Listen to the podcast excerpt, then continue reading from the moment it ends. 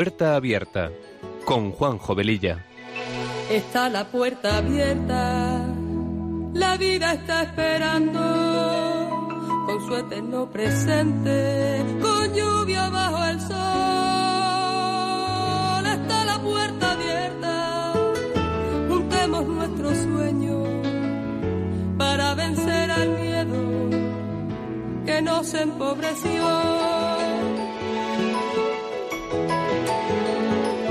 Vida es encontrarnos, para eso nacemos, porque el punto más alto es llegar al amor. Y no hay amor de uno, solo hay amor de todos. Y por ese motivo estamos hoy aquí. Está la puerta abierta está esperando con su eterno presente.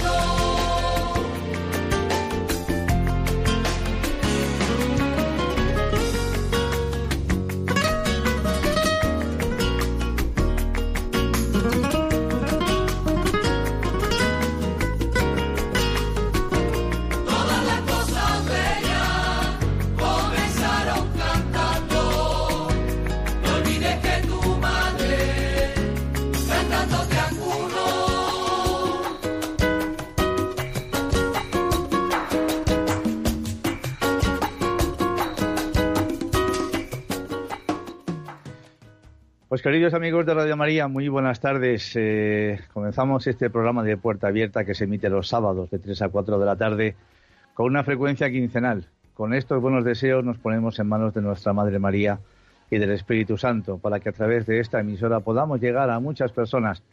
Nuestra sintonía dice mucho de lo que este programa pretende ser. Un espacio que sea una puerta abierta a temas actuales y acompañado de buena música, porque las canciones ponen palabras a aquello que sentimos y que no podemos o no sabemos expresar.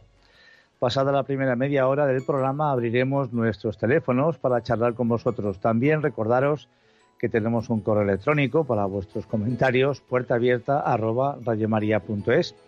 Y como dice nuestra sintonía, está la puerta abierta a la vida. La vida siempre nos está esperando, porque no podemos tener el cielo y el infierno a la vez. Cada día es nuestra elección. Y sin más preámbulos, empezamos.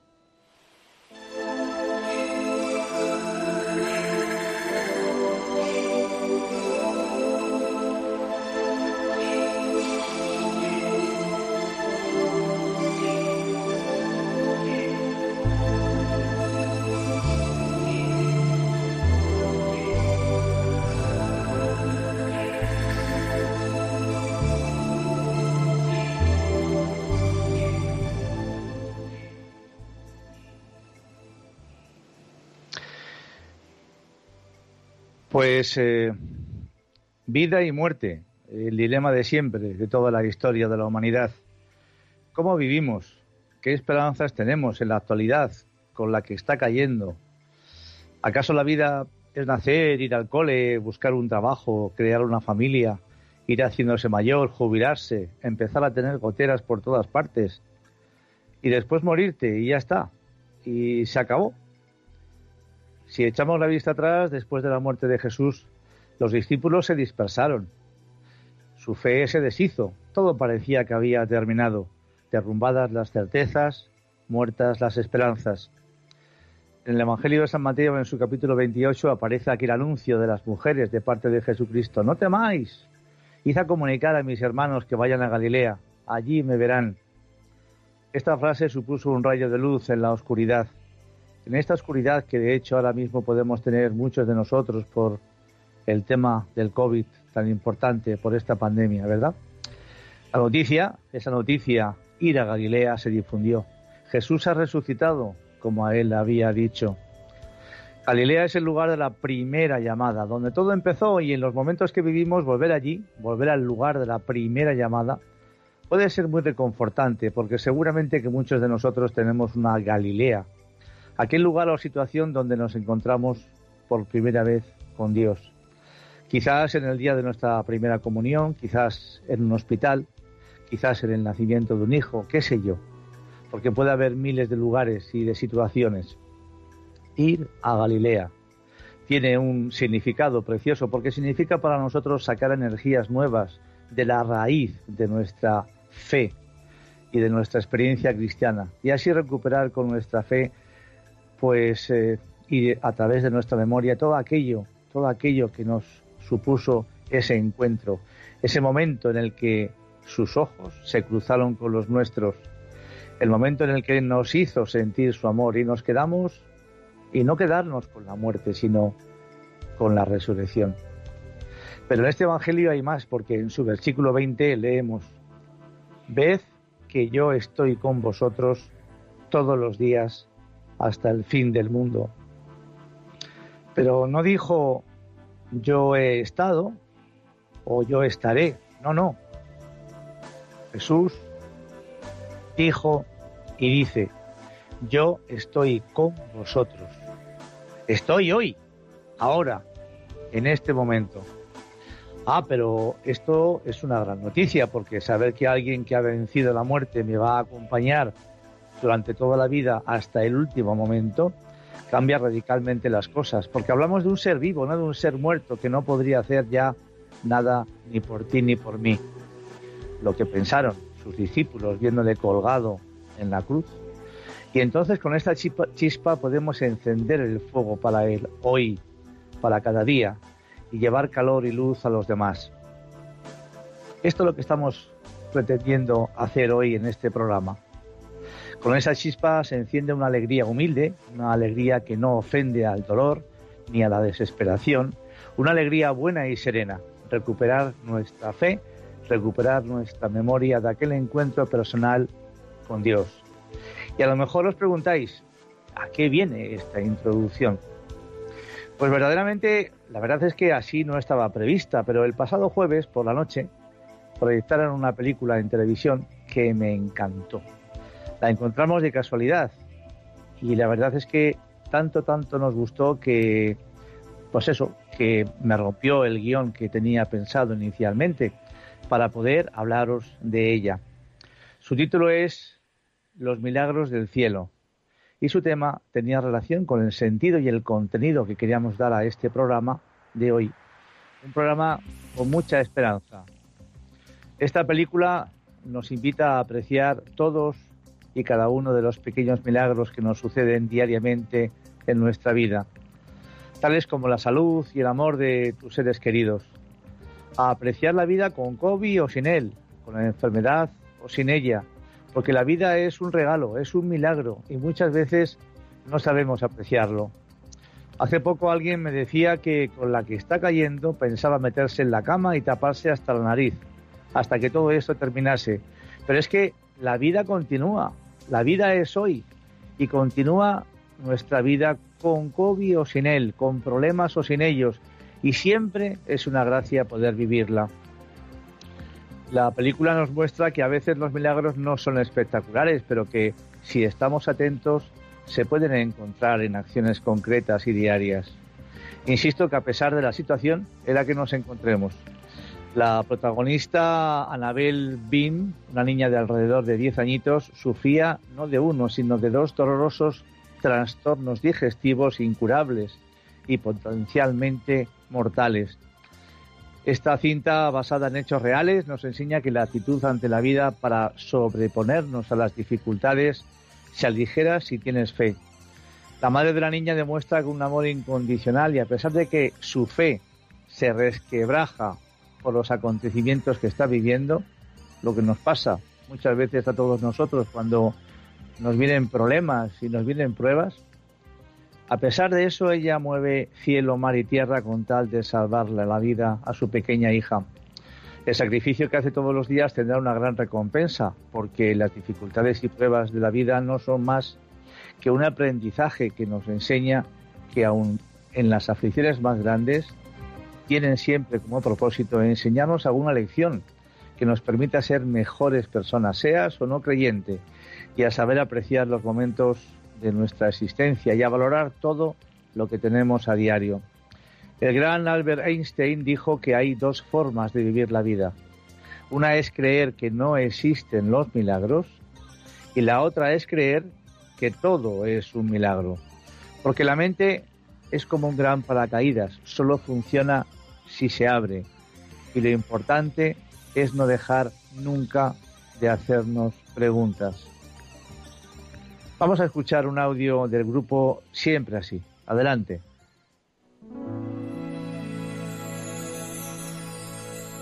El sentido de la vida, ¿cuál es?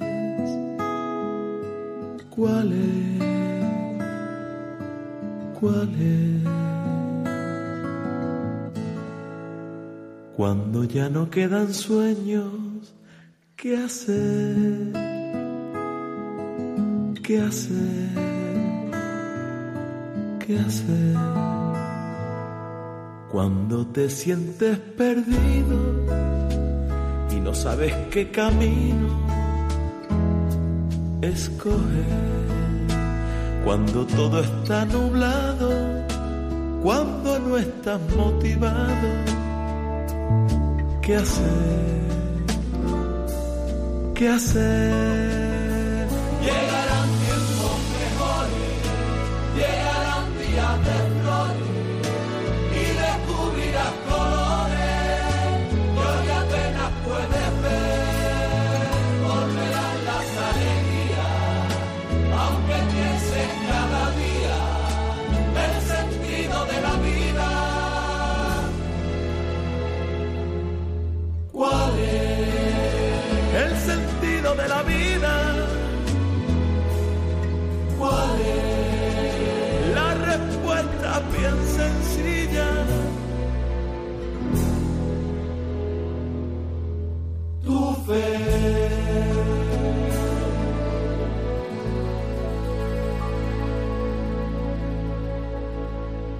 Solo tu fe hará que sigas adelante cuando te encuentres ante un muro.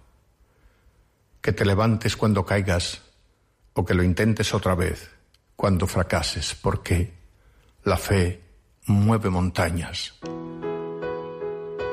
No la fe ciega del que se niega a comprender, del que no sabe y se conforma con no saber. Eso no es fe, eso es ceguera sino una fe de hombre y mujer que busca y lucha por sus sueños. Una fe activa, fe de vida y de esperanza, fe en ti mismo y en los demás, en su nobleza, en la verdad de sus razones y hasta en sus buenas intenciones. Fe en esa luz del nuevo día y en sus promesas y alegrías, en la bondad, en la justicia en este mundo y en el otro, en el Dios Todopoderoso y en el amor que todo lo puede. Fe en lo imposible si es hermoso, en el futuro, en el presente, en que no hay mal que siempre dure, en cualquier caso, sobre todo y frente a todo. Fe. Pues eh, después de este audio, la verdad es que casi casi podíamos decir eh, hasta el próximo programa y ya está, porque es que es que lo dice todo, lo dice todo, fe, esperanza, el sentido de la vida, ¿cuál es? Cuando te sientes perdido, cuando todo está nublado, ¿qué hacer? La respuesta es bien sencilla, tener fe. Y en esta película, eh, el marido siempre le dice a su esposa, ante esos momentos tan duros de la enfermedad de su hija, ten fe, ten fe, ten fe que Dios actuará. No sabemos cuándo, sus momentos no son nuestros momentos, pero ten fe. Bien, pues os invito desde luego a, poder ver esta película porque la verdad es que eh, a nosotros nos chifló. Bien, todos sabemos que el COVID-19 sigue con nosotros y parece ser que de momento no va a ser fácil alejarlo de nuestras vidas. Todo esto sigue provocando entre nosotros desesperanza, angustia, miedo, miedo, sí, sobre todo a la muerte. Y quiero volver a recordar las palabras de Jesús del principio del programa. Yo estoy con vosotros todos los días. Que no se nos olvide nunca esto, de verdad. Que nuestra fe nos recuerde siempre estas palabras. Que esto no es palabrería, esto es palabra de Dios. Muchas personas piensan que estamos sumidos en la incertidumbre de todo lo que está sucediendo por, sucediendo por este virus y que parece que nuestro Padre Dios está ajeno a lo que sucede. Estamos llenos de información, sí, pero en el fondo yo creo que nos sentimos desinformados ante tantas opiniones contradictorias entre los que se supone son expertos de la materia, porque estamos rodeados de noticias falsas, conocidas también con el anglicismo fake news, y que son un tipo de bulo, mentiras que consisten en un contenido pseudo periodístico difundido a través de portales de noticias, prensa escrita, radio, televisión y redes sociales, y cuyo objetivo es la desinformación. Esto es curioso porque estamos hablando de medios de información que nos desinforman. Pero no podemos olvidar quién es el príncipe de este mundo. En el Evangelio de San Juan leemos, Vosotros sois de vuestro padre el diablo, y los deseos de vuestro padre queréis hacer. Él ha sido homicida desde el principio y no ha permanecido en la verdad, porque no hay verdad en él. Cuando habla mentira, de suyo habla, porque es mentiroso y padre de la mentira. La muerte sigue paseándose a nuestro alrededor y vemos que humanamente poco podemos hacer, pero acabamos de ver que a través de la fe los milagros existen, como hemos relatado de la película anterior, en la cual se produce un milagro maravilloso, porque los evangelios están llenos de milagros. El camino de Jesús está señalado por acontecimientos prodigiosos. Los ciegos recobran la vista, los cojos andan, los leprosos quedan limpios, los muertos resucitan, con una frase que Jesús repite muchas veces, tu fe te ha salvado. Pero Cristo también es reticente con los milagros, multiplica los signos, pero no pretende presentarse solo como una persona que tiene poderes para hacerlos, porque Él viene a traer la salvación al mundo, no a hacer milagros. Evita todo sensacionalismo, se niega decididamente a lo espectacular, si miramos atentamente el Evangelio, podemos decir que hay dos cosas que son capaces de arrancarle milagros. La fe de los que los piden y la miseria de los hombres, porque un rostro que implora con fe es un espectáculo ante el que Cristo no puede resistirse. Es su punto débil. Cuando Jesús se encuentra en sus caminos con la miseria, se siente casi obligado a regalar el milagro. En muchos casos, ni siquiera es necesario que formulen una petición explícita, Basta con el tocar su manto, con la presencia del dolor, las lágrimas de una madre que acompaña al sepulcro a su único hijo, etc. Y Cristo responde inmediatamente porque no puede ver cómo los hombres sufren. Y también hay que recordar que entre nosotros hay personas que quieren ver milagros a toda costa, como si su fe estuviera colgada más que de la palabra de Dios de estos acontecimientos, que por cierto en muchas ocasiones se acaban achacando a la casualidad. No han comprendido que la fe es lo que provoca el milagro y no al revés. Han trastornado el procedimiento de Jesús. En el Evangelio aparece con claridad que el Señor resalta la libertad, deja la puerta abierta, pero sin obligar a nadie, sin obligar a entrar a nadie, sin golpes espectaculares. Él queda vencido solo por la fe de los hombres. Repito esta frase, Él queda vencido solo por nuestra fe. Pero existe también una postura contraria, también fuera de tono. Son cristianos que tienen miedo, que casi se avergüenzan del milagro. Pretenden impedirle a Dios que sea Dios. Les gustaría aconsejarle que no resulta oportuno, que es mejor otra cosa, para evitarse complicaciones, dejar en paz el campo de las leyes físicas como si Dios estuviese obligado a pedirles consejo antes de manifestar su propia omnipotencia. Se olvidan de que los milagros son la expresión de la libertad de Dios y por encima de estas actitudes frente a los milagros y signos de Dios está la obligación precisa para todos nosotros. Cristo nos ha dejado la consigna de hacer milagros Es el signo de nuestra fe. Más aún, hemos de convertirnos en milagros. Milagros de coherencia, de fidelidad, de misericordia, de generosidad, de comprensión, etcétera, etcétera. Y como cristianos no podemos pasar por la vida limitándonos a contar a los demás los milagros de Jesús. No podemos contar con sus milagros. Hemos de contar con los nuestros. Lo que buscan los hombres de este mundo son nuestros milagros de cada día. Nuestros milagros de fe, de amor, de transformación, de vida cristiana. Y la pregunta que nos podemos hacer es, ¿pero tenemos suficiente fe como para pedir, por ejemplo, el milagro del fin de esta pandemia, de esta enfermedad? Queramos o no queramos, en los momentos difíciles, ante la angustia de la enfermedad, ante la noticia de que un ser querido se va a morir, son las situaciones en las que más intentamos pedir ese milagro de sanación a Dios. Y es el momento en que nos acordamos de Él, por desgracia.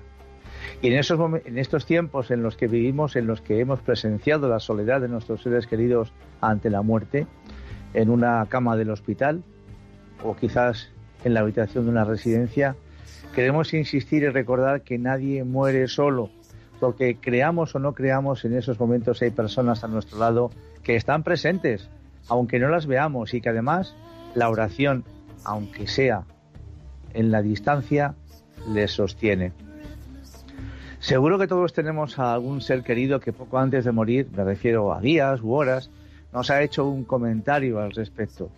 Yo os puedo decir en mi propia experiencia, una de mis hermanas, poquitos días antes de fallecer, estando en el salón de su casa y siendo pocos los que estábamos presentes, nos dijo que había mucha gente allí. O un tío de mi mujer que poco antes de morir en el hospital llegó a decir que estaba viendo allí mismo a su madre presente en la habitación del hospital. O el padre de una amiga nuestra que estaba en casa de su hija, impedido y enfermo, y que de pronto lanzó un grito, pronunció el nombre de su mujer, ya fallecida, diciendo, ya voy, y falleció. Son testimonios que cuestan trabajo en sacarlos a la luz, porque muchas veces sale a relucir aquello de que el enfermo estaba empezando a alucinar o qué tontería, etcétera. Yo pienso que si pudiésemos ver o sentir por lo que un moribundo está pasando, seguro que nuestras vidas cambiarían radicalmente, como es el caso de aquellos que han muerto y que por circunstancias que nosotros no podemos entender han vuelto a nuestro mundo. Y por esa circunstancia su vida ha cambiado radicalmente para bien. Y el motivo fundamental es que ya no tienen miedo a la muerte. Todos estos temas están pasando hoy muy cerca de nosotros y como alguien dijo, para combatir bien a tu enemigo, antes tienes que conocerlo. No creer en el cielo y no prepararse para alcanzarlo es una de las grandes razones por las que el COVID-19 ha sacado a relucir nuestro pánico a la muerte y al dolor.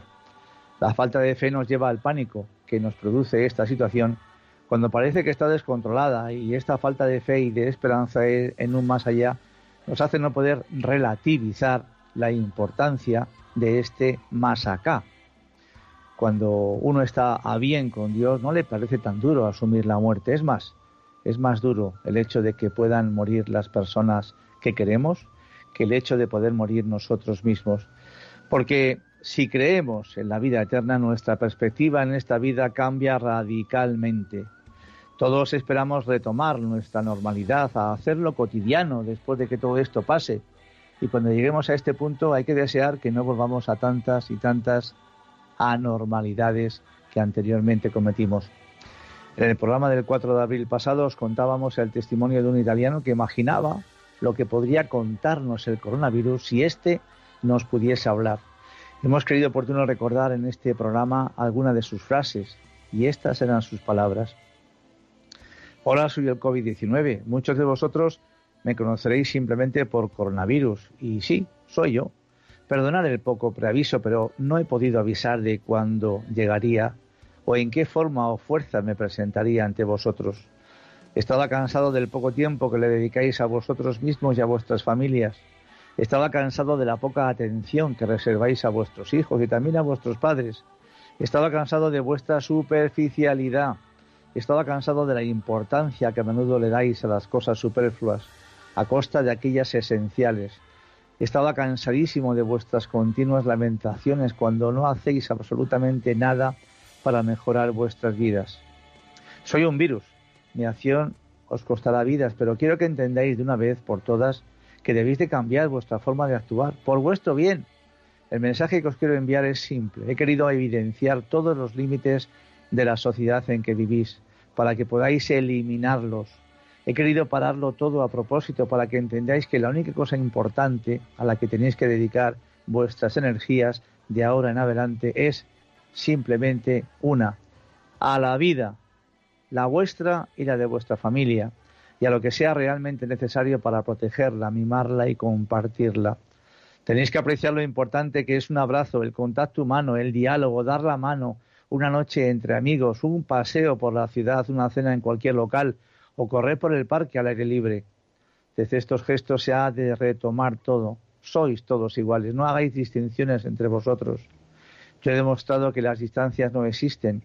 Yo estoy de pasada, pero este sentimiento de proximidad y colaboración que he creado entre vosotros en poquísimo tiempo tendrá que durar para siempre, por vuestro bien, Vivid vuestras vidas lo más sencillamente posible, caminad, respirad profundamente, haced el bien, porque el bien os volverá siempre con intereses.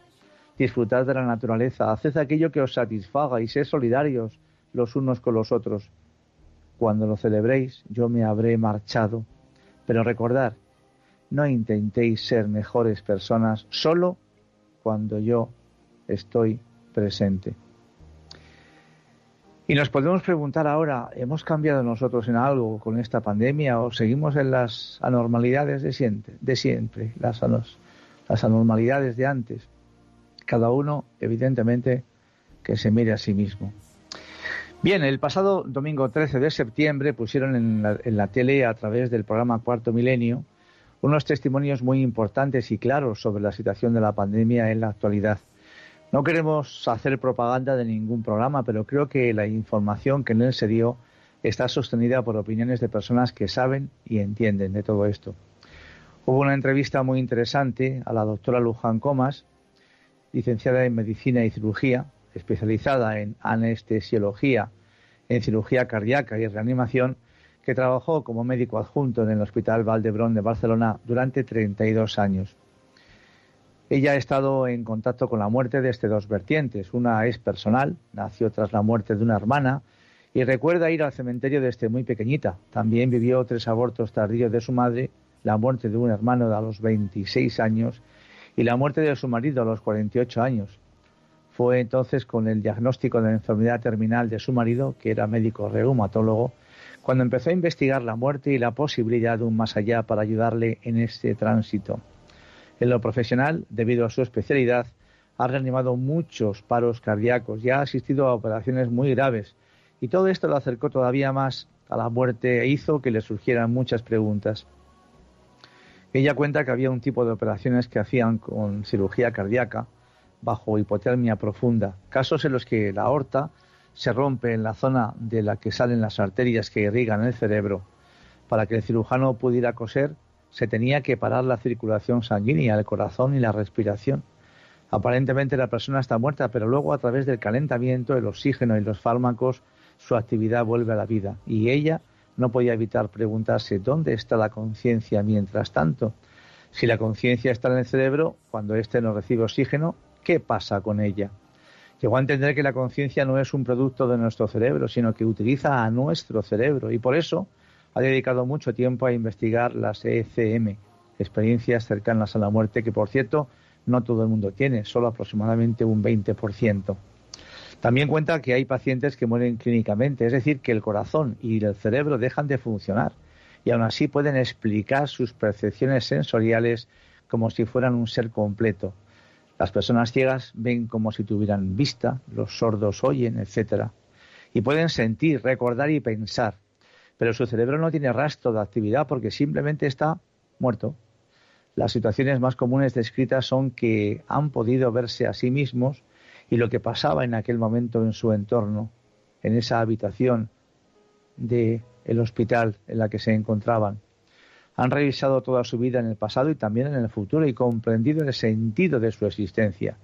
y han sentido una paz y un amor incondicional, indescriptible, y pese a que su cerebro está muerto, esa conciencia que continúa durante este trance no se encuentra en el cerebro. Es una energía y como energía no se crea ni se destruye, se transforma y perdura. Ella ha podido ver cambios importantes en esas personas porque nos dice que la mayoría modifica su escala de valores, pierden el miedo a morir y afrontan la vida de una forma radicalmente diferente. Empiezan a dedicarse a trabajos que dan sentido a sus vidas, de servicio y ayuda a los otros, aunque también hay que reconocerlo, hay médicos que afirman que esas experiencias son meras alucinaciones. Hay estudios ya desde el año 1990 de el psicólogo de la Universidad de Arizona, Stuart Hammeroff, y de el físico matemático de Oxford, Roger Penrose, sobre estos temas. Y lo que está claro es que si entendiésemos que no existe la muerte, no tendríamos miedo y viviríamos de otra manera. Bien, esta, vamos a escuchar el audio de esta entrevista que le hace la subdirectora del programa, Carmen Porter, a la doctora Luján. Es muy interesante, dura, es un poquitín largo, pero creo que merece la pena de verdad que lo escuchéis con mucha atención. Adelante. ¿quién mejor que una doctora que a todos los espectadores siempre que viene a Cuarto Milenio les da muchísima calma y así nos lo hacen saber? No sé si por su forma de contar las cosas, por el contenido de esas cosas que nos cuenta, que nos dejan esa paz espiritual que tanto necesitamos hoy en día y también desde el punto de, vista médico, porque ya es doctora. Hablo de la doctora Luján Comas, licenciada en medicina, en cirugía y además vicepresidenta de la Fundación Meta e Iglobi. Buenas noches, doctora. Buenas noches, Carmen. En estos tiempos tan difíciles había que llamarla sí o sí, porque es verdad lo que nos dice la gente, que dejas una paz en los domicilios de la gente que ve Cuarto Milenio cada vez que estás aquí?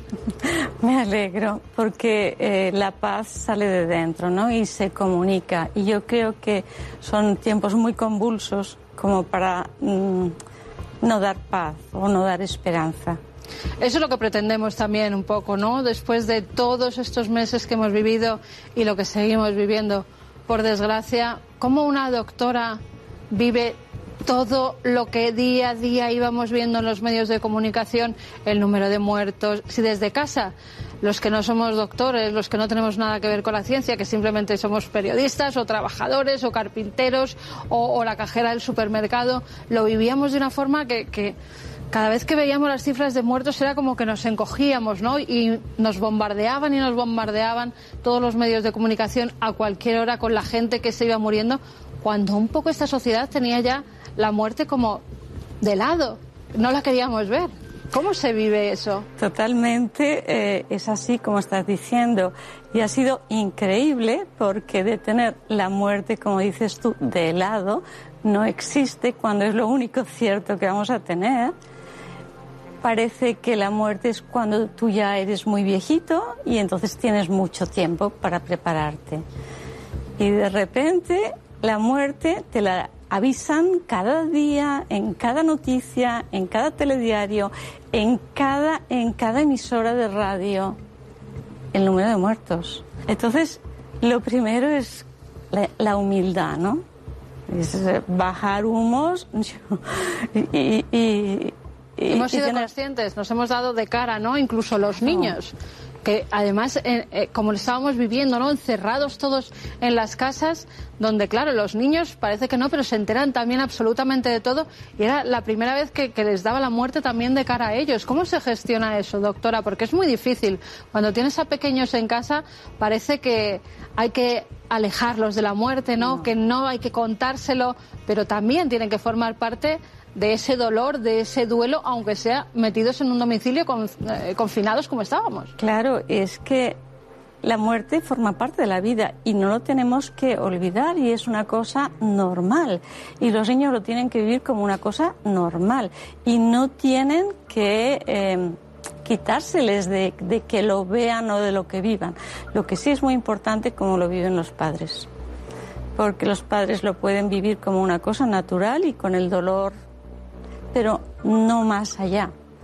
Y, entrar en esa naturalidad y saber que la vida es hoy. Doctora, tú en, muchas ocasiones nos has contado aquí que has ayudado ¿no? en ese tránsito hacia el otro lado, hacia la muerte. Durante esta pandemia, ¿cómo ha sido esa ayuda? ¿Cómo la has vivido desde tu punto de vista? Porque era todavía más complicado, ¿no? ¿Cómo lo habéis hecho para ayudar también a esas familias que se despedían, entre comillas, de sus seres queridos, porque muchas de ellas no se podían ni siquiera despedir, y luego tenían que gestionar ese duelo que tampoco podían llevar a cabo? Ha sido muy complicado. En primer lugar, nosotros ayudamos al tránsito y dentro de ese tránsito al duelo con la familia de la persona que transita. Pero aquí el tránsito no se podía hacer, solo nos quedábamos con el duelo. Y este duelo era atípico totalmente porque las circunstancias ni se podían imaginar que pudiesen ser así, ¿no? Y bueno, de golpe no te lo esperas y sale de tu casa vivo y te llaman al cabo de dos, tres, cuatro días que se ha muerto. Y bueno, no sabes si se podía cremar porque ha habido, ya has visto que ha habido eh, esas colas que, bueno, sobrecargaban cualquier crematorio, eh, dificultad en todo. Sí, no sabían además dónde iban los cadáveres, no, a cremarlos, si los llevaban a otras provincias, si no. Luego te entraba la duda, la duda de, de si aquellas cenizas que te habían dado eran las del ser querido o no, porque cuesta mucho en tan poco tiempo pasar de una persona sana totalmente a que se haya ido. Y estoy hablando de, de, las personas sanas, que han habido muchas, ¿no? Eh, que no te esperas. Y, de los mayores tampoco. Claro, estamos acostumbrados ¿no? en nuestra sociedad. Eh, sobre todo a, a, acompañar al enfermo en el hospital, a cuando se va a ir darle la mano, darle el último adiós, darle el último aliento, ¿no? Cogerle de la mano, estar con él, acompañarle. ¿Cómo pueden vivir las familias el no haber hecho eso?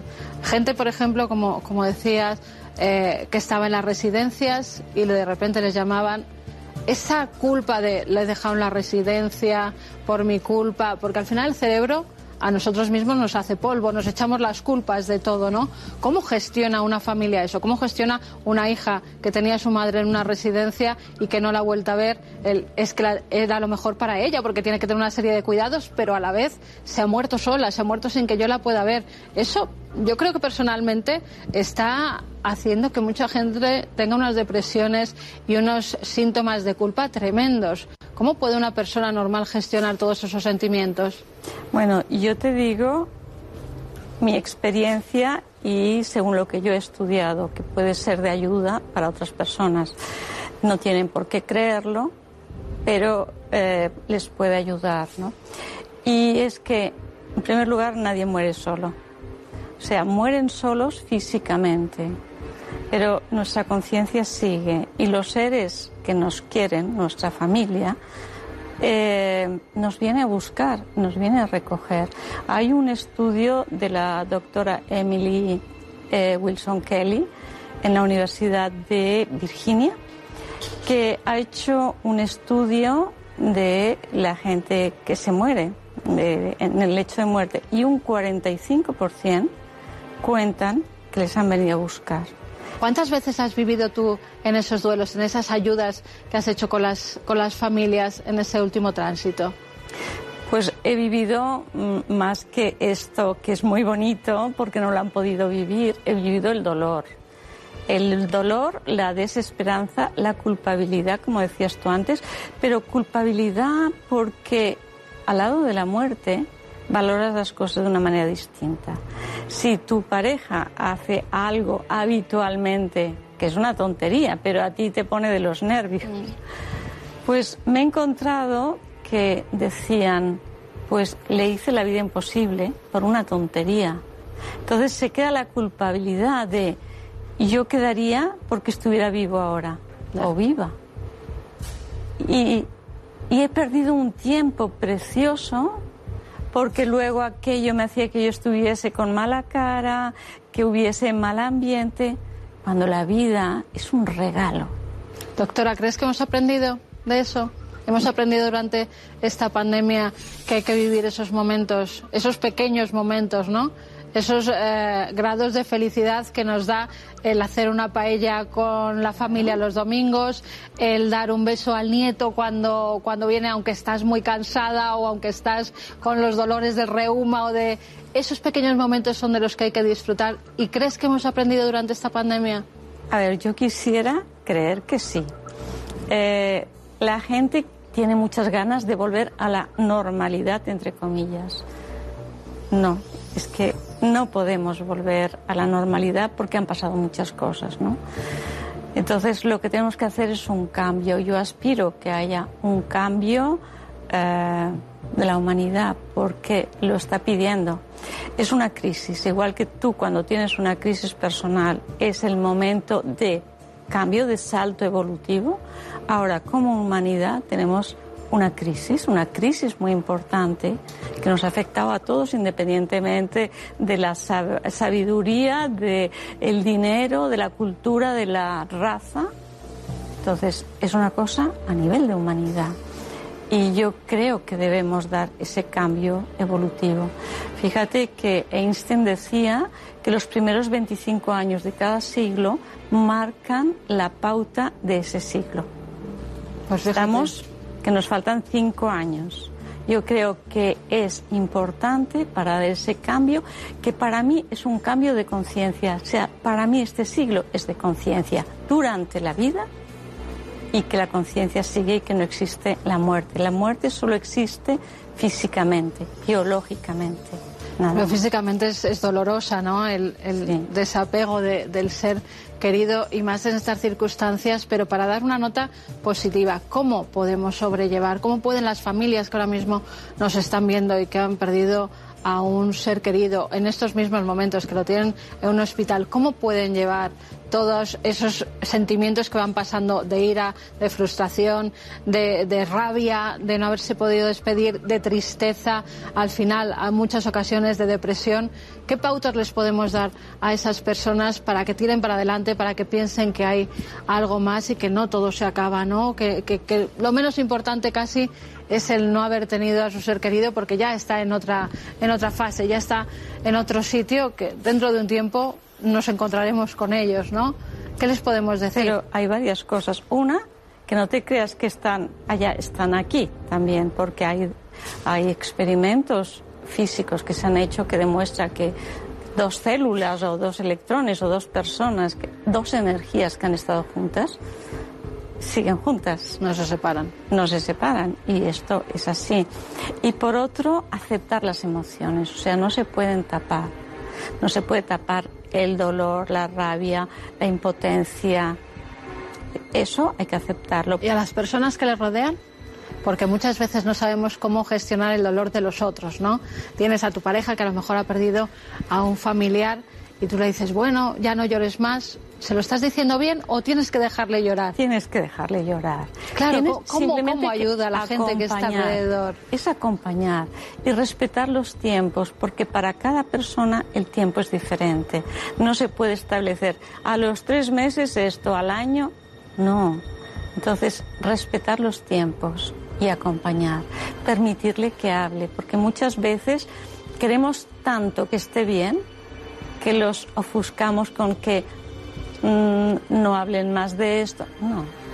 Pues si quieren hablar, no hagas esto, no mires las fotografías de ese ser querido, que a lo mejor es lo que está ayudando, ¿no? A la persona que está llevando el duelo, o no entres en su habitación, o no huelas su ropa, lo que todos hacemos cuando hemos perdido un ser querido. Por eso no sabemos muy bien cómo gestionar la muerte, ¿no? Nadie nos ha enseñado a los pasos que hay que seguir para gestionar ese, ese dolor y más en estos tiempos que han sido tan extraños, ¿no? Que nunca los habíamos vivido así.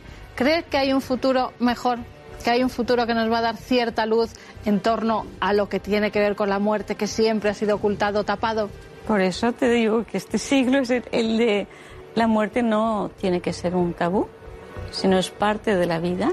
Pero yo creo que es eh, el problema es de conciencia, es aprender a ser consciente. La conciencia solo está en presente. Fíjate que si nosotros nos pasamos pensando en mañana lo que haré, no sé qué, te estás perdiendo este momento porque estás inconsciente de este momento. Entonces, aprender a el máximo de momentos del día poner la conciencia, darte cuenta, si me estoy tomando un café con leche, disfrutar ese café con leche. Si estoy hablando con una persona querida o con quien sea, disfrutar esa conversación, ese momento, sentir el aire, sentir la luz, ver las flores, que nosotros vamos a piñón fijo y no nos damos cuenta de la maravilla del mundo, de la maravilla del universo. Doctora, el programa se llama Horizonte. ¿Cuál es el horizonte que ve usted a corto o medio plazo? ¿Cuál es ese horizonte? ¿Lo ve claro, no lo ve claro? ¿Dónde vamos? Como doctora, como persona sensible que convive a diario con la muerte, ¿cómo ve usted ese horizonte? Yo el horizonte lo veo pleno, lo veo pleno y pleno de esperanza. Pero mm, en el momento que tomemos todos conciencia de, podremos cambiarlo. Si no tomamos conciencia de, es imposible cambiarlo. Pues eh, amigos, el mensaje está dado eh, y cada uno que tome sus conclusiones. En el próximo programa vamos a continuar también con este tema para rematar y creo que podemos aprender todos un poquito de todo esto. Vamos a abrir nuestras eh, líneas telefónicas, queda poquito tiempo, pero bueno, si alguno de vosotros queréis intervenir, fantástico. estamos en Radio María, estamos en el programa eh, que emitimos todos los sábados a las 3 de la tarde cada 15 días y este programa se llama Puerta Abierta y nuestro teléfono, nuestro teléfono 91005 9419 91005 9419. Estamos en Puerta Abierta. Adelante.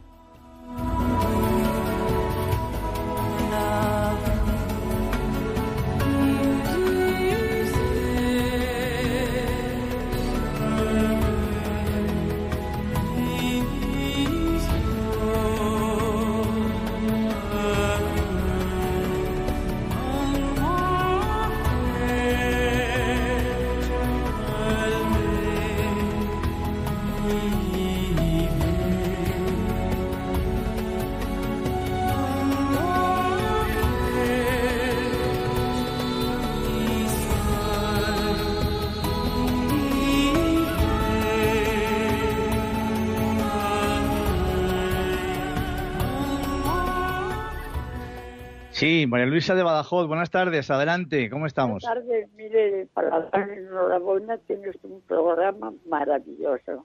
Muy amable, muchas gracias. que lo que está tratando hoy es, es, nos viene de perilla, porque todo lo que tenemos es que hemos aislado a Dios, y a Dios no se le puede aislar, y todo nos viene por ese punto, de ver que todo lo podemos, el ser humano todo lo puede, y verdad que no. Ya lo creo. Así es, María Luisa. Sí, eh, sí, adelante. Pues ya le digo que creo que, que hemos puesto a Dios a un lado y Dios ha dicho, pues no. Esto tiene que ser porque el ser humano no puede solo. Esto nos viene, de hecho, de tiempos remotos, remotísimos, desde la, desde la mismísima Torre de Babel, que ya, en aquellos, en aquellos eh, momentos el hombre se pensaba que podía, podía ser como Dios y llegar hasta el cielo y todas estas cosas, y sabemos la historia verdaderamente de todo esto. ¿En qué quedó? Y esto, pues también forma parte de, este, de esta nuestra soberbia, de el demonio nos engaña, mm, quiere o cree, nos quiere hacer creer que somos como dioses, y eso es mentira. Y, y cuando suceden estas cosas, como se suele decir, se nos caen todos los palos del sombrajo y vemos realmente lo que somos. Tenemos que entrar en ese momento en la humildad, como decía la doctora Luján. Tenemos que entrar en la humildad. Tenemos que abajarnos, hacernos chiquitos, dejar de ser nosotros para dejar a Dios ser lo que es Dios. Bien, pues eh, mientras que entra, eh, tenemos a Rosa de Lérida. Adelante, Rosa. Buenas tardes. Hola, padre. Pues bueno, yo quería contar que hace siete años perdí a una sobrina de un infarto de corazón. Bueno, lo tuvimos que aceptar, claro. Pero ahora tengo otro problema. Yo tengo un hijo de 37 años y le han encontrado un tumor en la médula. El martes, si lo quiere, lo operamos en Barcelona, en el Valle de Brón. Yo que yo hablo mucho con Mónica, porque soy de la, soy colaboradora para que la radio siga, ¿eh? doy cada seis meses una cantidad de dinero para que siga la radio, porque no quiero que se pierda esta radio de Radio María. Pero yo también quisiera pedir, en este momento tengo mucha angustia por mi hijo, porque el martes me lo operan y claro, lo tienen que poner muy sedado y no sé cuántas horas en la, de la operación. Fuimos ayer a Barcelona, ayer sí, ayer a Barcelona, porque no sé, no, el, sí, ayer, ayer a Barcelona para que le hicieran las pruebas, para que no tuviera el COVID, que no lo tiene, corazón y todo esto. Luego yo, padre, tengo una angustia en mi interior y tengo pues mire, Rosa, Rosa, escúcheme, escúcheme. la angustia, la angustia no viene de Dios, nunca. La angustia viene del demonio. Entonces, con todo lo que hemos eh, hablado hoy, con todo lo que hemos em, comentado, pues fe y esperanza. El hospital donde le van a operar es un hospital fantástico. Y, y, ya está. Y pedirle al Señor que se cumpla su voluntad, sino la nuestra. Y que por supuesto que nosotros queremos que su hijo salga adelante. Ya lo creo que sí. Humanamente es lo, lo que, lo, que va, lo que tiene que suceder y lo que, y lo que, y lo que puede pasar pero dejarlo en manos de él y pedirle al Señor que en el momento de la intervención quirúrgica las manos de Dios estén en ese momento puestas en las manos del cirujano. Y ya está, y descansar, que todo saldrá bien. Ánimo, eh, Rosa, y adelante. Un abrazo fuerte. Tenemos a Mercedes de Bilbao. Adelante, Mercedes, buenas tardes. Hola, muy buenas tardes.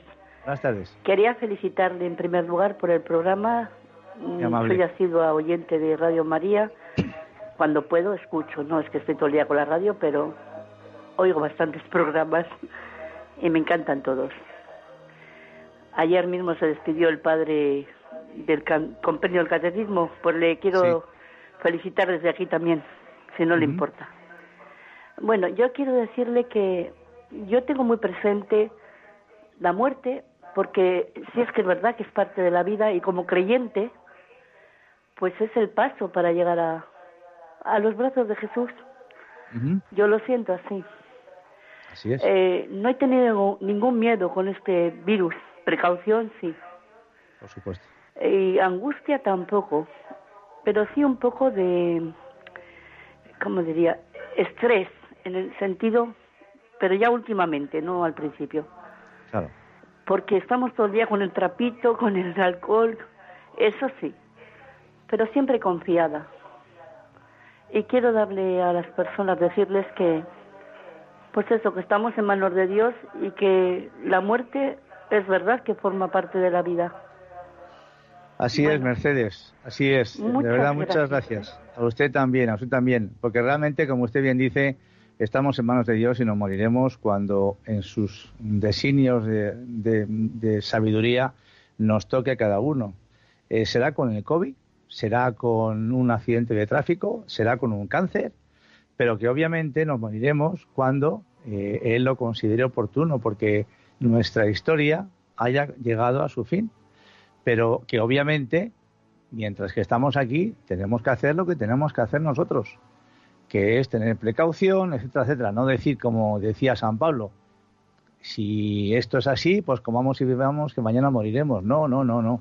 Tenemos nuestra responsabilidad propia de poder, de poder eh, eh, tener las precauciones necesarias para no contagiar a nosotros ni tampoco contagiar a los demás.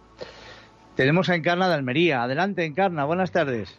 Sí, buenas tardes. Mire, buenas tardes que estoy de acuerdo con todo lo que se habla en el programa. Entonces decirle que es verdad que a la muerte no hay que temerle porque sinceramente yo lo he vivido muy casi toda mi vida porque como estaba chuchilla de salud pues me, me decía hasta cuando era niña oye mañana van a decir las niñas pobre encarnita que se ha muerto pero nada eso era cosa de niña pero ya de mayor, pues como siempre estamos malilla, pues siempre está pensando, no que yo me quisiera ir. Entonces yo ya estoy acostumbrado, como digo, a la muerte no le temo. Solamente le temo, pues sí, al sufrimiento que me puede causar en ese momento. Pero yo confío en Dios que me dé una, una muerte santa, como, como, se, como dice el Papa y, y todos los sacerdotes. A eso hay que pedírselo siempre, pedírselo siempre a San José, San José. Sí, también. Yo, yo, yo soy muy creyente. muchas veces.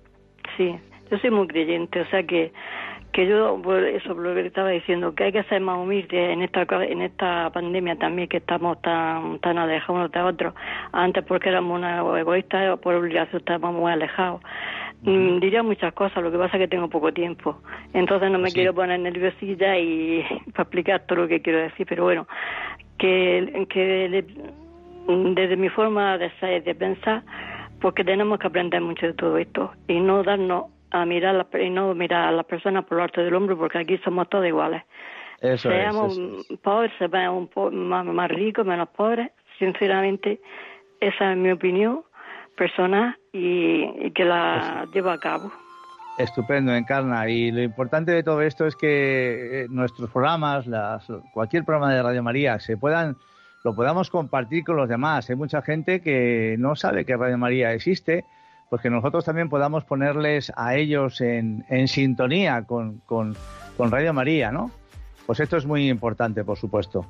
Y bueno, pues eh, como hemos visto de la entrevista de la doctora Luján, eh, secuelas físicas y espirituales. Habla de vivir el día a día, de que en el momento de la muerte no estamos solos, que nuestros familiares y seres queridos nos están esperando, porque una vida en la que nos hemos encontrado, conocido y querido a muchas personas no puede terminar así. Pero la historia se repite, como decíamos antes, y ante nuestra soberbia sobre querer ser como Dios, nos damos de bruces con nuestra propia existencia, viendo de pronto que todas las limitaciones que tenemos salen a relucir y que en el fondo nunca creemos tener. Creemos que somos perfectos y no lo somos. Gracias a Dios. Pues nada, el tiempo se agotó. Eh, como siempre ha sido un placer estar con todos vosotros y os emplazo Dios mediante al sábado 2 de octubre a las 3 de la tarde en este programa Puerta Abierta en el que seguiremos tocando estos temas tan actuales e interesantes. Que Dios nos bendiga a todos y que cada día aumente nuestra fe y nuestra esperanza. Y una oración muy especial por esta, esta señora que ha llamado por Mercedes, que operan eh, a su hijo próximamente el martes que viene, para que todo salga bien en esta familia, desde esta familia que es Radio María. Un abrazo a todos y que Dios os bendiga.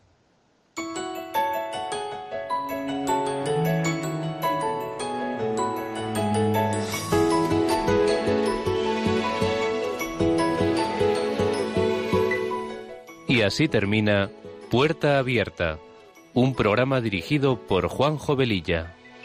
Está la puerta abierta, la vida está esperando, con su eterno presente, con lluvia bajo el sol.